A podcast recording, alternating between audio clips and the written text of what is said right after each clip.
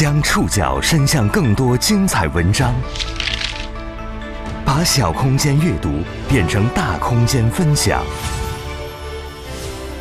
宋宇选读，讲述现实世界里的真实故事，把小空间阅读变成大空间分享。欢迎各位收听今天的宋宇选读。今天为大家选读的文章综合了南风窗、三联生活周刊、新华每日电讯的内容。我们将继续和大家来认识背负巨额网贷的年轻人。这个三月，互联网贷款再迎新规，这次瞄准的是针对大学生群体的信贷服务。十八号当天，花呗、借呗不得向大学生放款，一度冲上热搜。有人支持这个决定，认为部分大学生消费观念尚不成熟，此举有助于防止过度借贷。但也有很多已经习惯超前消费的学生群体反弹强烈，他们觉得谁都有急用钱的时候，担心如此规定实施会助长非法网贷。过去这些年，在消费主义和消费借贷产品的共同推动下，不少没有经济能力的年轻人愈发认同超前消费观念。他们中有些人在眼前所谓美好生活的诱惑下，靠借贷度日。不知不觉背上巨额债务。宋宇选读，今天和您一起认识背负巨额网贷的年轻人。三月十七号，中国银保监会办公厅等五部门联合发布了 关于进一步规范大学生互联网消费贷款监督管理工作的通知。通知中明确，禁止小额贷款公司向大学生发放互联网消费贷款。禁止非持牌机构向大学生提供信贷服务，避免大学生过度借贷。而在三月十八号下午，花呗、借呗不得向大学生放款，一度冲上了微博热搜。有很多网友支持这个决定，认为对于没有赚钱能力的大学生群体来说，这是个好事。这部分网友觉得，很多大学生的消费观念还没有成熟，不向他们放款可以降低他们被消费主义绑架的几率。也有大学生表示，花呗的确会无形提升自己的消费，所以自己早就已经主动关闭了花呗的功能。但也有很多年轻人对此反弹非常的强烈，他们觉着并不是所有的大学生都没有合理的消费观，他们的花呗额度已经被降低到三千了，谁都有个急用钱的时候，这么做会不会把那些急着用钱的大学生推向非法网贷呢？我们仔细阅读这份通知的规定，就可以发现，这份通知的核心内容可以简化为三条：第一，以后禁止非持牌机构、小额贷款公司向大学生发放贷款，只有银行等持牌机构在风险管理的情况之下可以；第二，持牌机构向大学生放贷的时候，只能采取线下营销的方式，而且必须让大学生的父母知情。并与其父母签署第二还款来源的代还协议。第三，参与联合放贷的互联网平台不得针对大学生群体精准营销，不得向放贷机构推送引流大学生。这三条内容是层层递进的，并且明确了向大学生放贷的主体要求以及禁止事项。而这份通知呢，也并没有将大学生信贷服务彻底关上大门。其中提到，为了满足大学生合理消费信贷的需求，各银行业金融机构在风险可控的前提之下，可以开发针对性、差异化的互联网消费信贷产品，遵循小额、短期、风险可控的原则，并且严格限制同一借款人贷款余额和大学生互联网消费贷款总业务的规模，加强产品的营销管理，严格大学生资质审核，提高资产质量。总体来说呢，这份通知的意图是非常明显的，就是防止大学生过度借贷遭遇诈骗。现实生活当中，大学生等年轻群体过度网络借贷、背负巨债的案例太多太多了。去年十一月底，P2P 网贷正式退出历史舞台的时候，苏宇已经为大家讲述过一部分深陷消费贷陷阱的年轻人的故事。在那期节目当中，我们就曾提到，在豆瓣上有好些个以负债为名的小组，比方说“负债者联盟”、“努力还债联盟”、“九零后负债交流”等等。我们以人数最多的“负债者联盟”为例，三个半月前我们做那期节目的时候，那个小组的成员呢是两万多人，而到我们做这期节目的时候，小组成员已经接近四万人了。除了豆瓣。其他社交平台上也有太多太多以第一人称讲述的年轻人负债故事，比如在知乎上以“网贷”作为关键词搜索，我们能看到各种求助帖、倾诉帖。这些发帖者大多字数二十出头，在平台上的欠款少则十几万，多则上百万。因为负债太多，病急乱投医，陷入诈骗陷阱的大学生也不在少数。就在不久前的三月十号。中南财经政法大学一名博士生被诈骗十万元的新闻也曾经上过微博热搜。当时大部分的网络声浪呢，都是在嘲笑这名博士生，说他书白读了。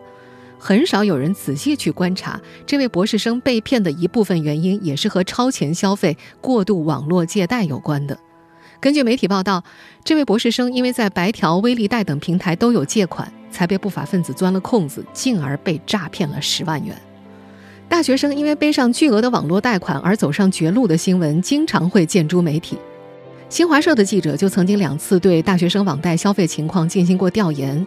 调研数据显示，大约有百分之六十的在校大学生使用网贷，大部分学生还没有毕业就已经成了富翁，负债的富。过去这些年，在消费主义观念和各色便捷的网络贷款产品的共同推动下。部分大学生已养成了超前消费的习惯，在很多公司眼中，他们是完美消费者，会玩、敢花也敢借，他们的超前消费能力扛起了很多公司的业绩上涨。宋宇选读继续播出：背负巨额网贷的年轻人。我就是要买买。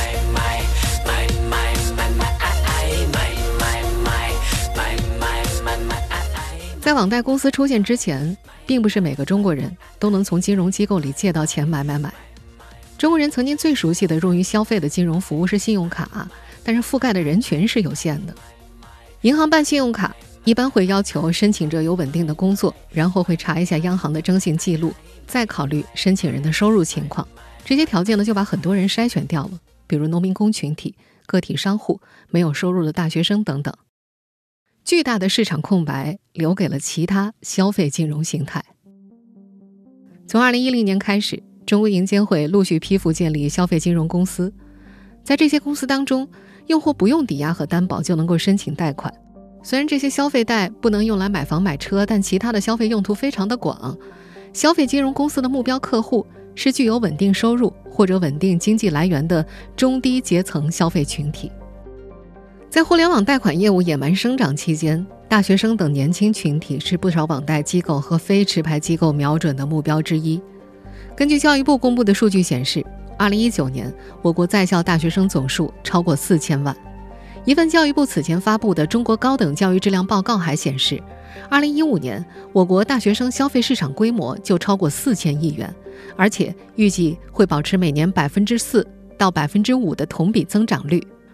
一项来自中国青年网的调查还显示，大学生们对超前消费的认可度确实非常高。在这项调查数据当中，大学生们超前消费支出的百分之八十五点九八都用在了购物上。二零一七年夏天，当时还在贵州某高校上学的林雨辰，就用网贷分期购买了一款售价一千三百九十九块的手机。现在回想起来，小林觉着自己打开了一个潘多拉魔盒。他刚开始没想太多，只觉着下个月生活费到了就能把钱还上。林雨辰也在一开始切实感受到了网贷带来的便利，不需要再省吃俭用许久才买得起心仪的外套，也不需要等到下个月生活费到账才能和朋友聚会了，当下就能享受美好生活。网贷带来的幸福感太强烈了。渐渐的，这个女孩对网贷产生了依赖。他很快先后开通了京东白条、唯品花等等，花销越来越大，月均还款额也越来越多。最多的时候，他在各个平台的欠款总额接近两万块。为了还贷，每个月生活费刚到手就去还账，还找朋友借钱或者做兼职去挣钱。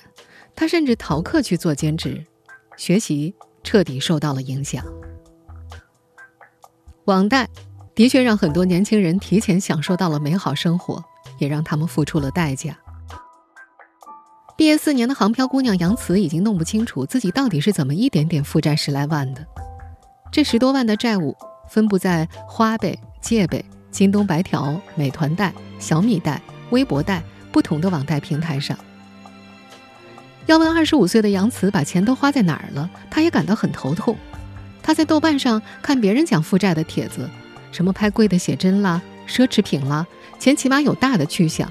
可他看自个儿手机上的订单都很零碎，他觉得我没买什么大件儿啊，都特别日常。杨慈借的第一个网贷是小米贷款，他在手机应用商店搜索栏里输入网贷，小米贷款的排位挺靠前的，当时挺意外。哎，小米也能借贷啊！因为对这个品牌的信任，以及展示在他眼前的三万多元的额度，他通通都贷了出来。还掉了一笔为学历升职交的两万多块的学费之后，还剩下几千块。本来想着留给下个月还贷款的，可是钱在手里留不住，一直花花花。等到下个月才发现啊，还要很多钱。说是不知道花哪儿了，但仔细问问。杨慈还是能够讲出钱款的去处，房租是一笔钱，杨慈还把房子装修的特别好，比如抱枕一个一百多块，他买了四个，地毯三百多块，出租房里明明有凳子，但他嫌丑扔掉，重新买个好看的，烧水壶几十块也能用，可他偏要买那种好看的两百多的。毕业之后，杨慈在杭州的一家公司工作，工作日。早饭在公司楼下的星巴克买杯咖啡，或者去麦当劳吃早餐。中午基本上要吃个七八十，有时会吃更贵的，吃碗蟹黄面就得近百块。见货还会光顾日料店，有时下午还要去甜品店，一个小蛋糕三四十，一天下来光是吃就要花去两三百。杨慈的月收入只有四千五百块，如果每个工作日都这么吃，他根本就没法负担。但他不愿意放弃这些。甚至他选择现在的这份工作，非常重要的原因就是在于工作的园区应有尽有。公司楼下有花店，不用出园区的门就有电影院、健身房、咖啡馆，还有按摩店。他觉得自己好像特别依赖这些东西，就像现在，虽然已经负债累累，他还是会买花回家。他说有时候会特别恨自己，但又好像觉得没了这些的话就活不下去了。他还说。不后悔，就是特别恨自己。当被问到如果再给你一次机会，还会买吗？他想了想，回答会的。他不觉得这是一种错误，他甚至觉着买花、喝咖啡、看电影这些对他来说才是实用的东西，才是生活必需品，这是他理想中的美好生活。杨慈的观点并不新奇，在某些鼓吹消费的自媒体文章里，他们是经常存在的。我相信你肯定在某个渠道听到过，“房子是租来的，但生活不是”这句话。至于花呗那些深入人心的广告，也是专门针对年轻人们的热爱。在广告里，有位用花呗分期买了第一把萨克斯的快递员说，在他的心中，什么都可以省，热爱的不能省。还有一位用花呗旅行的大学生说，工作前他想去看看世界。在那些广告当中，年轻人们都在说他们要活成自己想要的样子。几个月前，杨慈和几位朋友吃饭，一位知道他债务情况的朋友说：“你看，你点的奶茶是最贵的，出来玩也不是说不让你喝，但尽量克制一下嘛。”杨慈一面说着：“那我要不然就不喝，要喝的话，我肯定要喝自己想喝的那款。”一面又意识到。那位朋友说的对，他的工资一到手，立刻全部拿去还贷款，他身上根本就没有一分钱，每花一分钱，实际上都是借的，都是超前消费。也正是从这天开始，杨慈才决心克制消费，他搬到了便宜的房子里去住，也减少了聚餐，但是那些构成他美好生活想象的习惯，还是没有改掉。便捷的互联网消费贷款的确把年轻人想要的美好生活提前带到了他们眼前，但这美好生活的背后都是亏空。不少被消费带来的快感短暂满足的年轻人都说不清楚自己巨额债务是怎么点点积累起来的，他们只知道网络借贷太方便了。宋宇选读继续播出：背负巨额网贷的年轻人。王玉然第一次接触网贷也是在大学里，由于生活费不够，又不好意思向家里要，就在网上借了几百块，但很快就还了。毕业之后，他一边工作一边炒股，钱亏掉之后想回本，于是又接触到了网贷。如今他毕业才一年多，已经在各个平台欠下了八万元的网贷。他承认，走到今天这个地步，自己的问题非常大。和很多一步步深陷网贷的年轻人一样，王远然一开始借的很少，也很谨慎，但最后还是走上了以贷养贷之路。偶尔有一次还不上，很快就能在其他平台借到，太方便了，一张身份证，一张收款的银行卡，足不出户就能给你好几万。可这实际上是个死循环，那是借来的钱，那是要还的，也都是有利息的，他就一点点越借越多。我们在前面提到的漂在杭州的杨慈，十几万的负债也是一点点借下的。这个年轻女孩最让人吃惊的一次借贷行为发生在收银台之前，那是他跟几位朋友去吃饭，买单的时候，朋友说：“你先去结账，我们再给你。”到收银台的时候。杨慈发现账单有七百多块钱，可他的花呗额度不够。转头看了看朋友们，觉得如果自己跑回去说钱不够，好像挺不好意思的，就临时起意，我不如借一笔吧。他就站在收银台的边上，盘算了一下接下来要交的房租和要还的款项，大概是九千块钱，索性就一次性在微博上借了一笔，手续非常简单。新浪微博的 App 上就能操作，填完借款人的身份信息之后，他惊喜地发现，哇，有五万块额度哎！他借了九千块，两分钟就到账了，太方便了。习惯了借贷消费之后，这些年轻人就好像真的有瘾了一样。当一个人开始关注网贷之后，会发现网贷的广告无处不在，而那些网贷的广告话术又格外的诱惑人，有的说。一天的利息就一瓶水，一个月一杯奶茶钱，还有的说借一千块日息五毛钱，但实际上日息五毛钱对应的年利率是百分之十八，而今年二月二十号发布的一年期贷款市场报价利率是百分之三点八五。西南财经大学经济学院副教授张安全在接受新华社采访时说，在行为经济学上，这种做法被叫做框架效应。也就是用不同的话语表述同一个问题，以此引导人们做出不同的决策判断。同样的事情用不同的表述，手中的感受和反应是不一样的。以日为单位计算利息，会让用户觉得好像没什么压力吗？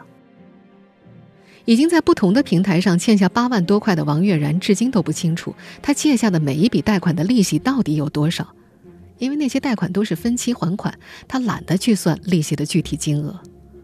这个刚毕业一年的年轻人觉得，很多人和他一样，借钱借到一定程度就麻木了，不敢面对现实。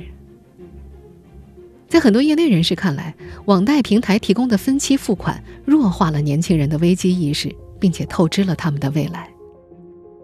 一件商品分期之后，每个月可能需要还一百块，压力不大呀。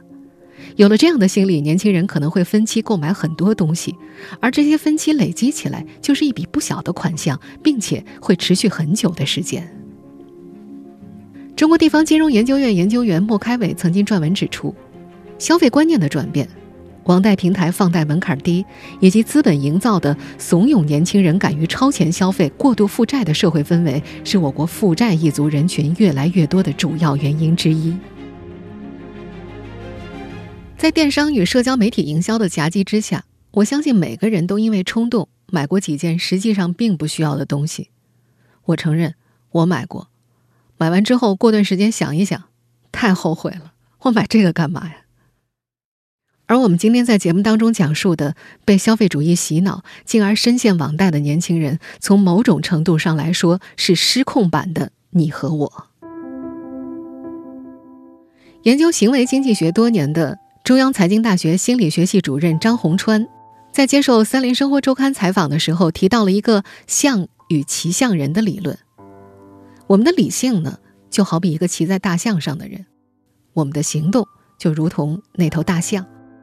大象是不管不顾的，想走就走，只有恐惧和害怕能阻止它的脚步。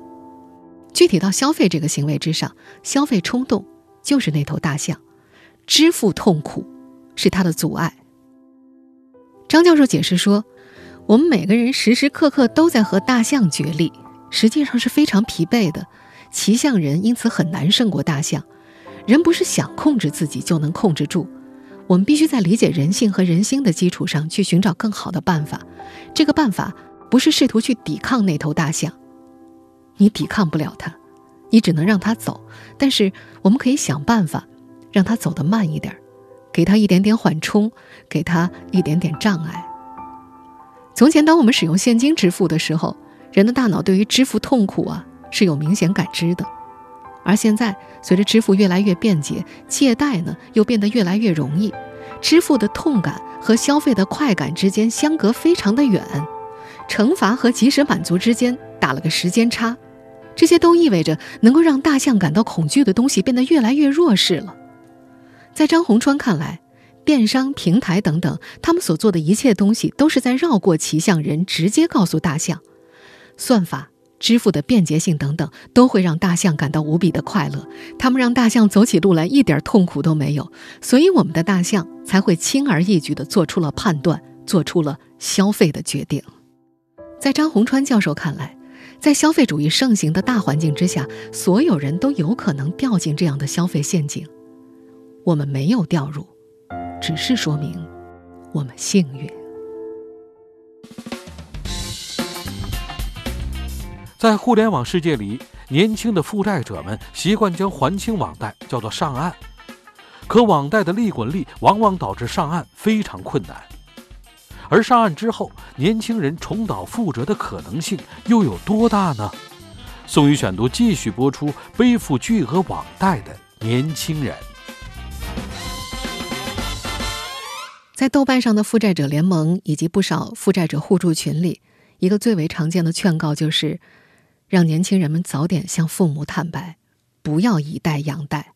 劝告者大多都是苦口婆心，因为这被证明是最有效的方式。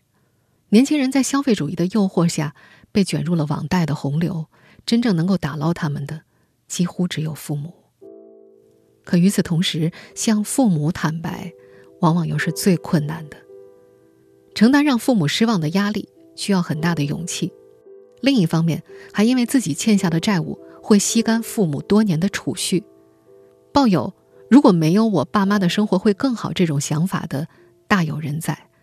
那些年轻的负债者会反问自己：我的错，为什么要让一生勤俭的父母去买单呢？所以总是有很多人宁可自己扛着，也不选择去向父母坦白。我们在前面提到的二十五岁的杨慈，就暂时不打算向父母坦白。不坦白的原因，除了怕父母失望之外，某种程度上也和他对美好生活的期许是相关的。女孩说：“如果现在跟父母讲的话，父母也能帮自己把钱都还上，但代价可能是不要在杭州混了，回老家。父母会给他介绍一个他不喜欢的工作，不停的相亲把他摁在那儿，一定要结婚生子，没了自由。”他觉得回家之后，可能连穿一条破洞牛仔裤的自由都没有了。他的整个生活会被父母控制住。他依然想维持自己想象中的那个美好的生活，他也心存念想，靠自己把债还上。尽管目前看来这非常的困难。负债十几万，漂在杭州的杨慈还没有上岸，而那些已经上岸之后的年轻人，重蹈覆辙的可能性有多大呢？中央财经大学心理学系系主任张宏川的答案并不乐观。他认为，归根结底，要自己真正改变想法，个体需要在大脑里获得足够多的疼痛感，才能对大象制造阻碍。就像是没有哪个人在吸毒之前会认为自己会成为一个毒瘾上瘾者一样。在进入到那种情况之后，我们才会发现，其实人控制自我的力量远远不如想象中的那么强大。而我们现在面对的世界。是一个个体需要用自己的力量和强大的消费主义文化做对抗，而我们目前能够诉诸的只有我们的头脑，我们自己的理性。我们在消费之前，让自己冷静一点儿。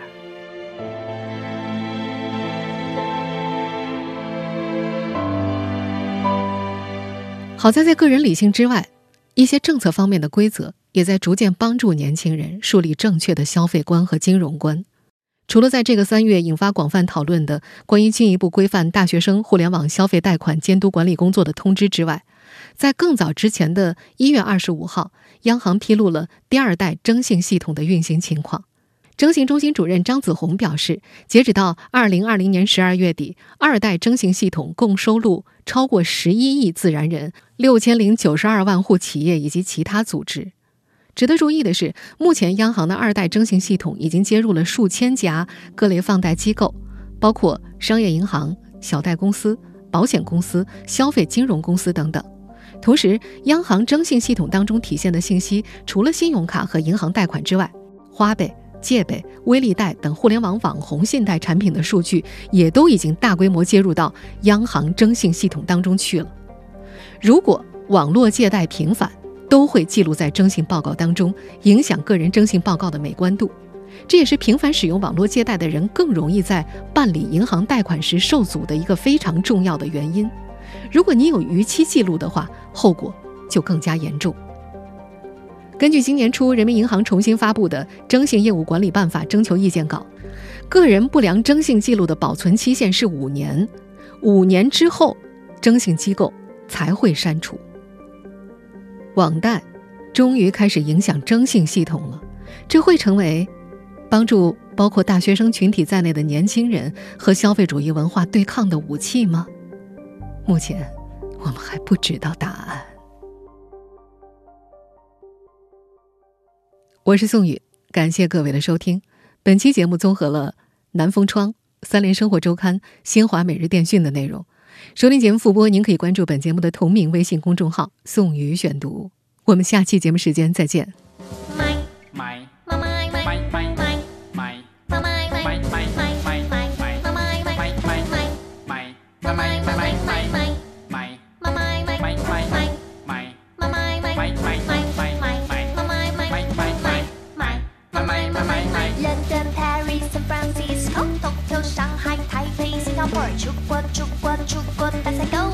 比赛，master 的不够。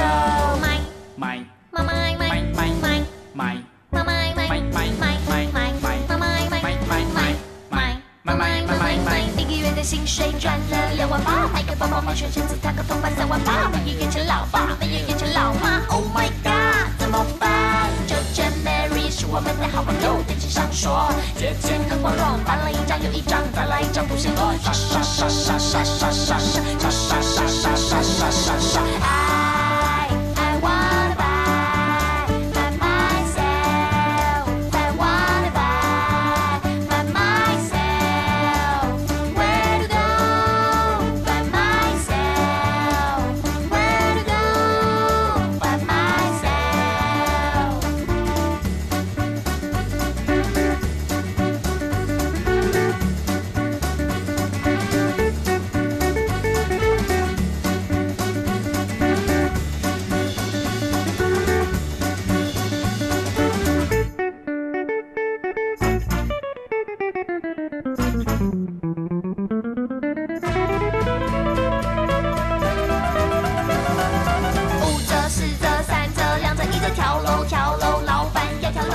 时候快乐，到时候失落，越买越多，越买越多，越买越多，越买越多。